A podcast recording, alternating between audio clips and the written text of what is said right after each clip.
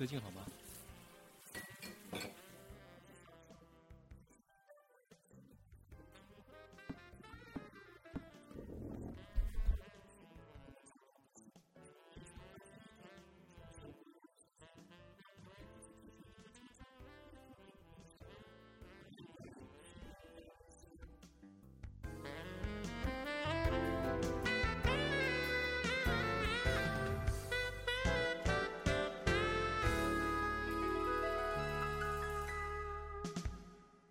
简单爆香蒜头，加一点水和适量的盐巴。等水滚了之后，把豆腐和蔬菜放进锅子里，让它们变成一锅汤。这是何等简单的一道菜，是索然无味还是岁月静好？什么又才能算适量的盐巴呢？一百种婚姻有一百种的青菜豆腐汤，而你们家的汤会加牛番茄吗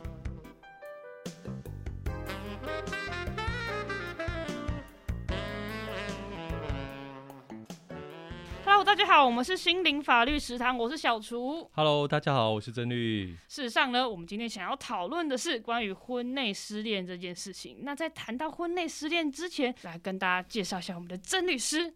嗯，大家好，我是曾志群，曾律师。我们曾律师很酷，就是他有专利师的执照，有心理师的执照。其实他也接过了很多很多的家事案件，然后自己有很多很多的像关于他的客户啊，关于大家婚姻里面的故事。就是小厨最近啊，就是发现身边的朋友有一个很特殊的现象。就是婚内失恋的现象吗？没有啦，婚内失恋的太早了。其实以小厨的年纪哈，还没有到婚内失恋的部分。怎么这么跳痛？其实主要是因为小厨最近有看到我的朋友他们在筹备婚礼。就是筹备求婚，然后身边越来越多人在求婚了。以我自己的朋友来说，他们会跟我发分享他们的担忧，就是怎么办？我觉得我的男朋友好像要跟我求婚了。我发现越来越多就是这种年轻的人，他们会开始会害怕婚姻这件事情。嗯，害怕婚姻这件事情，感觉像是你是生活的问题的问题吗？我也不太清楚他们到底是什么问题，因为他们其实也同居了，嗯然后也算是相处过很久，可能交往个三四年。可是这个人他却偏偏很担心说被求婚，他可能就是想要维持在这个状态里面。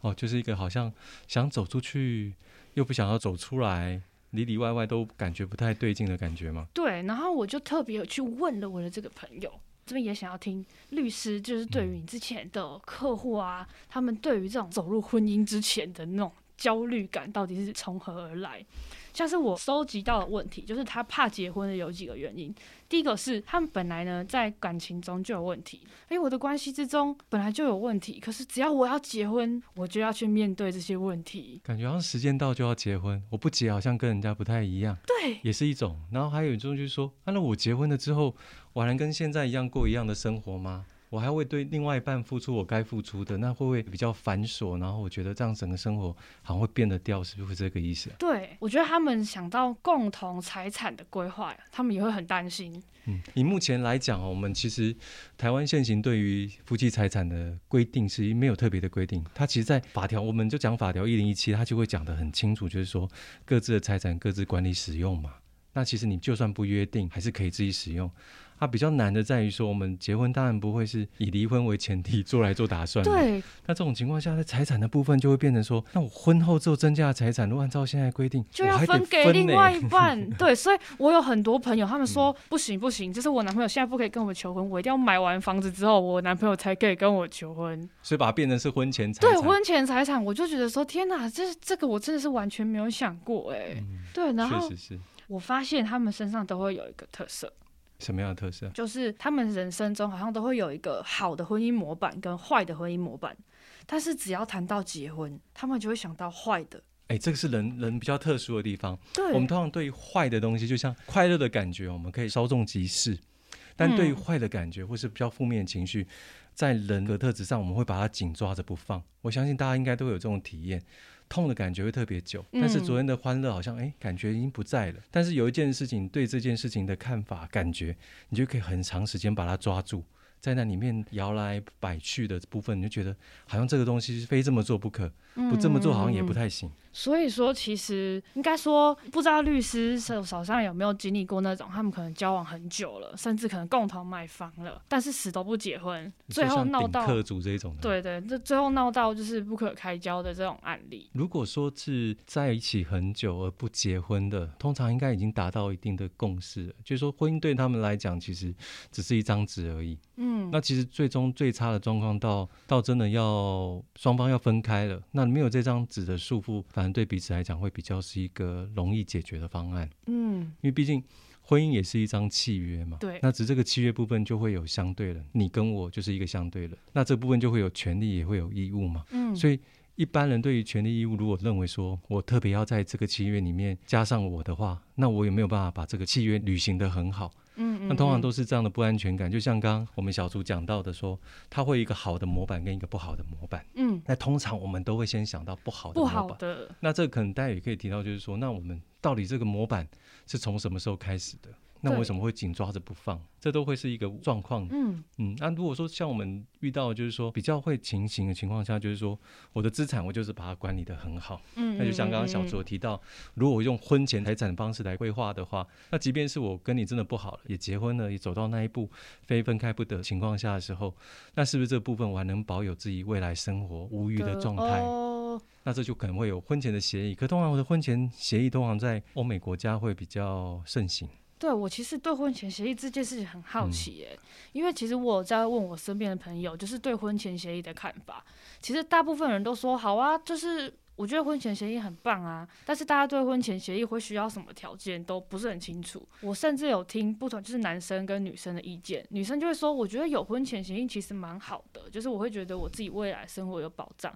可是对于男生来说，婚前协议好像会变成一种推力。就是我会觉得说，哇，你是不是要绑定我了啊？或者是他们可能会对于婚前协议有一种更被束缚的感觉。我觉得对男生跟女生的脑袋来讲，那个生理结构不一样，确实会有这样的差异。嗯，也就对我们男生跟女生对情感的，我相信大家在那个网络上都可以看到很多，大家同一件事情哦，可能男生的观点跟女生的观点就完全不同。嗯，这个这个这这确实是。那一般我们在台湾来讲，其实没有所谓的什么婚前协议，简单一个问，或是问小厨来讲就好了。嗯，你婚前协议你会写什么？难道是说我们之后如果离婚的话，怎么样怎么样之类的吗？可是都在你的观点来讲，我们婚姻就是为了信任的情况下走一辈子嘛。如果把这个离婚的前提纳入到我们婚前协议来写的话，它基本上就有可能违反公序良俗嘛。哦，是哦，刑房的部分吗？突然开车起来。对，譬如说我们可能约定说，我们至少一个月要几次。那或者说你要，这是可以写在婚前协议里面的。当然，我说我要表达，就是说这个部分当然就不是在可以写在范围之内，因为毕竟情感面的东西是没有办法用法律来束缚的。嗯嗯。那你反而是在财产类是可以这样，因为毕竟财产是由人来支配嘛。嗯嗯。但你如果写到说我们在什么情况下我们就要离婚，我们在情况下要怎么样怎么样，把这个身份的部分做变动的话，通常这个部分都不会有它的效力。嗯。就比较以现行法律来讲是这个状况。所以通常遇到这种情形的话，要么就像我们红海董事长郭台铭跟他的太太，就用分别财产制的部分去法院做一个设定。现在这位太太，对对，啊，之前那个可能该走的法律程序大概也都走，也都走完了。对对对对，所以其实应该来说，亚洲社会啦，他们在谈到结婚这件事情的时候，应该很少都会直接考虑到说啊，我要结婚就一定要离婚。大家谈交往就是一定会分手，大家通常都不会把这件事情想到里面。我觉得。现在啊，应该说是，尤其是年轻的夫妻，就是大家比较新潮的人，他们反而是认为，就是一头热进入了婚姻之后啊，他们会遇到那种，我们明明就在关系之中，对方已经是我的老公老婆了。可是突然间有一天，我就发现，就这个人好像已经跟我淡掉了。你有没有发现，就是说他们恐惧的点，就是在说，如果进入婚姻里面之后，会不会变成很多事情是我理所当然的应该要做的？我理所当然应该怎么样怎么样？那其实通常都是我们自己脑袋想的了。所以其实脑补，脑补也算是一种啦。但是基本上就是我们太多，因为现在网络资讯太过于发达，所以每个人都可以把自己情感面所遇到的问题啊，去抛到网速上，让去接受别人来看到我。那得到一种认同感。嗯，但那并不是说所有资讯都是最完整的啊，毕竟感情的东西也不可以用金钱来量化，也不太可能用说我今天讲一句我爱你就可以长长久久。所以通常如果要用应用硬性用法律来规范情感面，我们感情要怎么走，这想也知道是不太容易，也不太可能的发生的。这边有几个婚内失恋的案例，因为我们今天其实讨论到，其实大家对于婚内失恋的恐惧，在我们在婚前其实都已经大家都会有这种焦虑了。那我们真的走入婚姻之中，就变成说，小厨这边收集到的几个案例是，有人说，呃，我的高中同学他们是先有小孩，然后结了婚，但是结完婚之后，所有的话题都只在小孩身上了。倒也不完全，我听到了我自己的个案的分析来讲哦，嗯嗯，通常一般结婚之后，只要有小孩之后，不管彼此的感情的状况是在什么样的基础，或是在什么样的状态中，嗯，通常话题一开始绝对是围绕了小孩对，这个部分跑不掉。那直到小孩，比如说彼此对于小孩的教养产生歧义，比如说到底要去国外念书，哦还是要念什么学校的时候，夫妻之间如果没有常常的沟通，其实嗯包括比如说需要呃娘家的人介入，影响到你要怎么做的时候，其实这对你来讲。呃，不管是说我我们对小孩自己已经变成没有一个保有规定大方向的部分，太多外面外部的事情来影响，嗯，等于说这个结婚结的就比较像是两个家族的结婚。像我刚刚提到，如果沟通不够，你就会怀疑说，那我这个部分到底应该这么做吗？他会不会嗯不高兴，会不开心？那久而久之，这个范围裂缝越来越大。嗯，所以通常我们在处理案件啊，如果真的非走到用法院来裁判离婚的时候，都会写到信任基础的破裂嘛，没有办法恢复。那这个信任其实是一个抽象的概念，可信念怎么建立？就是比如说我们像情感的存折啊，我们多少的付出，多少的努力之后，都会形成是一个我们，我有问题。什么是情感存折？比如说我今天对一个人真的是打从心里的爱的时候，其实你在一直的、一直的做呃他会让他开心的事情的时候，哦在这个他的感觉里面，他自然而然在相对的时刻那里，他就会想到你。哦，那其实就像我们对爱孩子们的付出嘛，哦基本上也也是类似一种情感的存折。哦，我第一次听到这个概念嗯呢，就是情感存折。我们会在婚内感受到失恋，是因为我们对于自己的情感存折有一种自己吃亏的感觉，能这样说吗？吃亏吗？啊，我们的爱啊，其实建立在彼此，就是除了说一见钟情以外。嗯嗯，然后经营的部分都是很完整的、持续的做，存折就像我们现在每个月拿到的报酬一样，你就是会慢慢那个数字就会一直增加嘛。对对大家一，定会有提领啊，也嗯会有存入嘛。那怎么维持的一个高档？嗯比如说，我可能认为多少的存款是让我有安全感的。嗯嗯同样的，在彼此的情感存折里面，有多少的哪些因素、哪些因子，或是哪些有做到，对我来讲就是打勾的，那我就觉得满足。那当然，然这个就会回归到说，我从小对于这样的关系是什么样的程度，我觉得是够的。嗯所以不满足的人永远就不满足啊。你说特别去讲，所以律师会比较建议大家情感存折它的形式大概是什么？这个我真的很好奇。情感存折的形式，它可以是用写的吗？以往我们没有手机，像现在有 Line 啊什么通讯软体，我们通常都是透过写信嘛，这可能比较老派的方式。嗯，我觉得有点浪漫。对对对，但是一个小小的一个只字片语啊，即便是一个小的提醒，嗯，可能在冰箱上或者在哦哪一个角落上，你都会时时刻刻感受到这个人对你的在意点。你就觉得说，他无时无刻都把你放在心上。其实东西就是会有高高低低的上下起伏嘛，可能会因为我们今天在外面遇到一些状况啊，嗯因为对方回到家没有马上聆听你的呃诉求，当然就会有增加减少的状况。那其实这个部分，如果可以透过一些小小的惊喜，或者说像我刚刚提到的一个小纸条的鼓励，我觉得得这个部分对彼此的关系应该有更有加分的效果。嗯，我遇到很多的案件类型，到后来这东西根本是不会做的，嗯回去就是为了可能小孩的考试啊、念书啊，嗯或今天这个月的开销啊，嗯，或什么之类。作遇到什么烦心事？回来就是一个脸，诶，那你们念法律的人、啊、会不会回到家一副法律脸的样子啊？哦，对耶哦，，对对对，所以其实身份的转换哦，其实真的需要练习跟嗯学习。等于说回到家之后，工作的事情啊，外面的狗屁倒灶的事情，其实对我们来讲，应该就是要拖到外面。可是我们嗯都很知道这个道理，嗯，可以有多少能够做到的？嗯，嗯等于他是可以在角色的取舍上面，你就可以做得很好，扮演的很好的情况下，嗯，那当然对于另外一半或对你自己来讲都是加分的效果。所以我觉得不管是婚姻，我们刚才原本谈到的是，就是婚前可能财产界定，它就会有什么共同财产的存折，但是是其实婚姻里面。它可能情感的存折也是常会被大家忽略，他其实比重应该要放到蛮重的。是需要蛮重的，毕竟婚姻就像我们刚刚提到嘛，如果你要把它回归一张纸，它就是一个契约的形态。对对对，但说实在话的话，婚姻的目的是为了一辈子的相处。嗯，那这个走得长，走得短，完全就取决于我们彼此之间的合作嘛。当然，我们常在讲说用合作取代竞争嘛。可是，在婚姻的关系内，难免也会有竞争的太阳。嗯，比如说，可能在小孩出生之后，或者说在彼此的呃彼此原来的原生家庭的部分，他就会需要说，你可不可以多付出一点？这个部分对每个人的取舍来讲，它会有一个难易度的问题。嗯，说到原生家庭的部分，嗯我们刚才不是也有提到好的婚姻模板跟坏的婚姻模板嘛？对发现其实我自己身边的朋友，他们的不管是自己遇到的婚姻啦，或者是他们对于结婚的看法，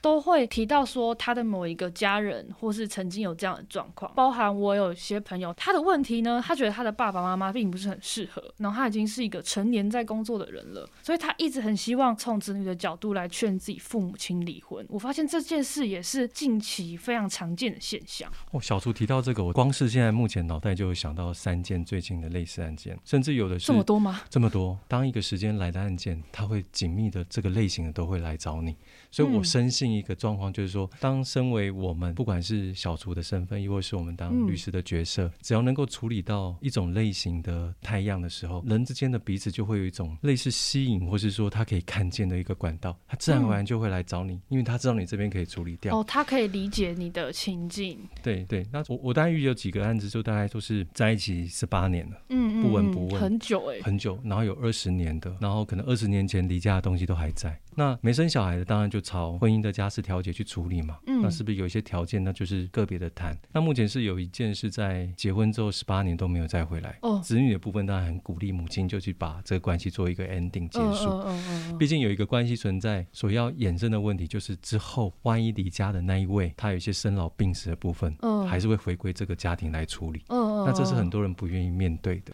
那还有一种情形就是，呃，对于关系的部分，他可能用惯有的模式嗯去面对，可他自己并不知道，嗯他只有只有在发生的时候，他也会用习惯的方式去解决这个问题。呃，小编会不会有有遇过这样的类型？对，哎、我有哎、我那个蛮神奇的。小厨自己人生的经历呢，自己曾经有一个人对象，他的母亲是一个被迫进入婚姻的女同志，然后还生了他，结果最后就是父母离异。我这位对象呢，他就是没有办法进入稳定的关系，他就是必须要就是走开放式的关系，大概是这样子。但我觉得这是少数啦，我自己不太适合开放式关系。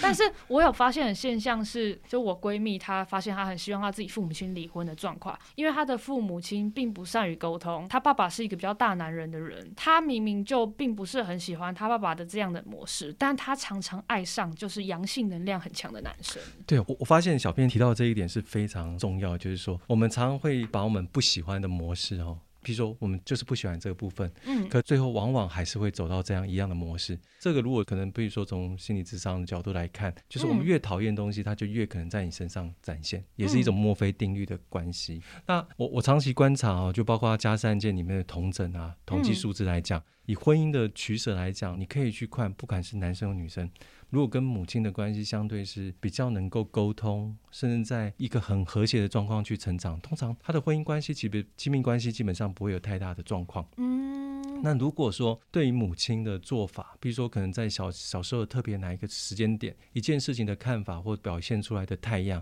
嗯并不是当下他能够接受的时候，嗯他会用这个方式的记忆点，到未来的某一个时间点之后发生的一件事情之后，在他的亲密关系中显现。这个通常不容易发现，但只有透过就是后续可能亲密关系遇到状况的时候，他如果能够看见，才有机会来解决这个原来发生在很久以前的事情。嗯所以是不容易的。不管是法律的案件啊，或是说我们常看到一些智商的案件，其实就是在处理一个情绪的状态。哦，所以说，其实法律的部分能够透过心理方式来结合处理，其实是蛮会反而更到位。因为我有听我的法律系的朋友，他们可能现在已经开始在处理一些律师事务所的东西，他就会说这些当事人他们就是死都不说问题到底在哪里，你就会觉得他举了很多很多的例子，可是到最后他会为了可能他的爸爸妈妈的关系大哭一场。呃，当事人会不会把全部全貌部分告诉你哦？其实通常都会有所保留啦，对啊，所以一定要有一个特别的时间点，刚好类似的，也许是故事情节，嗯嗯，或是哪一个只字片语，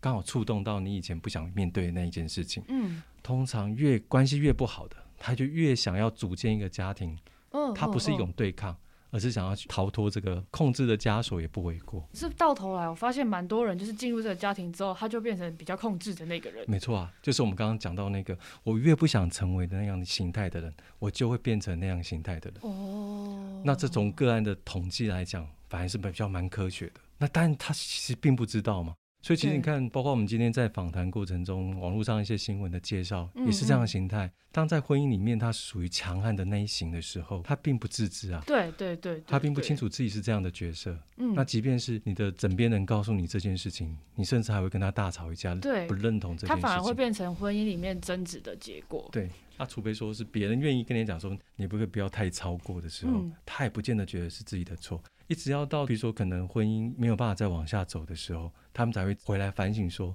我是不是曾经在哪个地方错过了什么，嗯我没做到什么，或是我可以再多做些什么，裂缝能不能弥补啊？其实就看个人每个人的嗯，努力状态。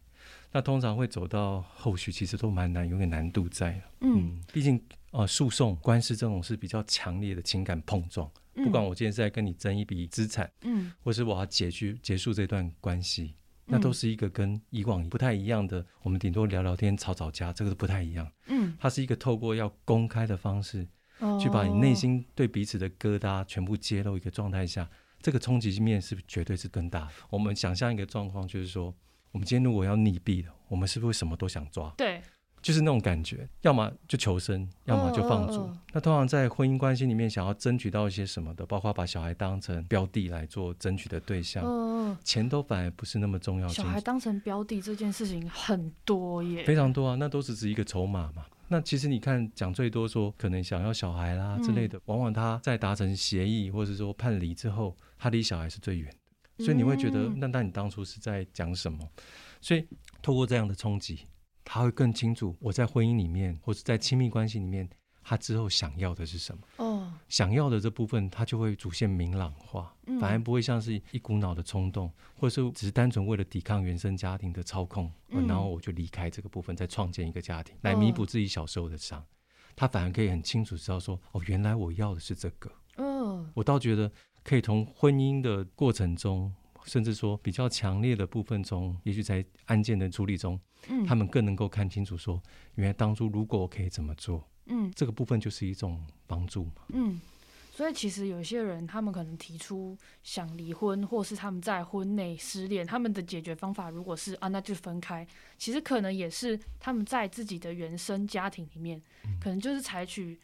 容易放弃这个角色，或是蛮无助的这个角色咯。我们要怎么修复我们自己对安情里面婚姻的伤痛？如果真的遇到了，走到那一步的话，嗯但除了爱自己，嗯，去发现自己原来对于亲密关系、对于婚姻的定义的时候，或许你可以把它想成这是一种很好的收获了。嗯，但毕竟这种痛的收获，人类比较特别啊，它需要用痛的方式来来累积，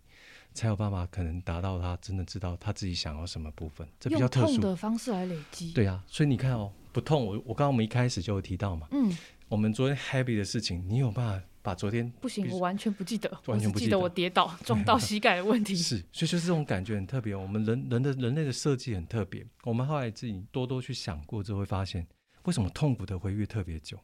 然后快乐就很短暂。嗯所以这就设计一个机制，就是说人也只有从痛苦中才能够学习。嗯，所以当然我们不是说叫每个人动不动就拿自己锤子锤自己一下，让自己痛，感觉说以后不会拿这锤子来锤。这个可能是啊另外一个性癖的领域了。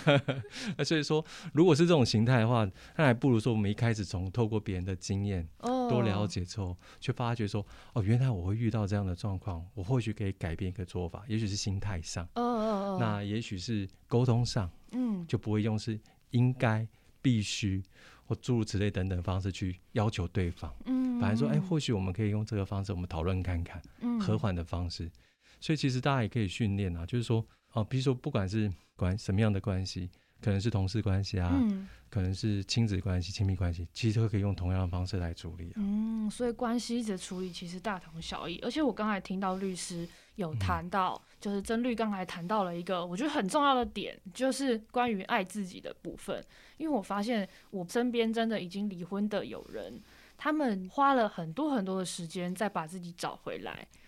呃，这边在最后，请律师给就是收听的群众一些除了法律之外，就是我们除了法律保障我们自己可能受到伤害的部分之外，我们还可以怎么样去做疗愈自己？可能从一段关系中间分开啊，或者是我发觉我在关系中淡漠这种心情。是，像我我遇到案件部分，当然我们会先处理法律这一块嘛，对，最后我就会试着就从心理智商的角度去跟他聊原生家庭。嗯那通常因为我我这二十年来请求协助的呃当事人部分呢、大概有八成以上是以以女性居多。嗯嗯那当然可能跟我们的特质有关啊。然后通常在咨询之后呢，我会回请他做一个功课。通常嗯，法律不会有功课，心理智商之后哦会有功课。律师也会开功课给客户会会开功课。我说你回去之后，如果你要爱自己，最好的展现就是呢，你可以很简单，我觉得很简单，你可以每天起床之后对着嗯镜子就喊、我自己超棒，然后我多漂亮，哦，甚至你好尴尬。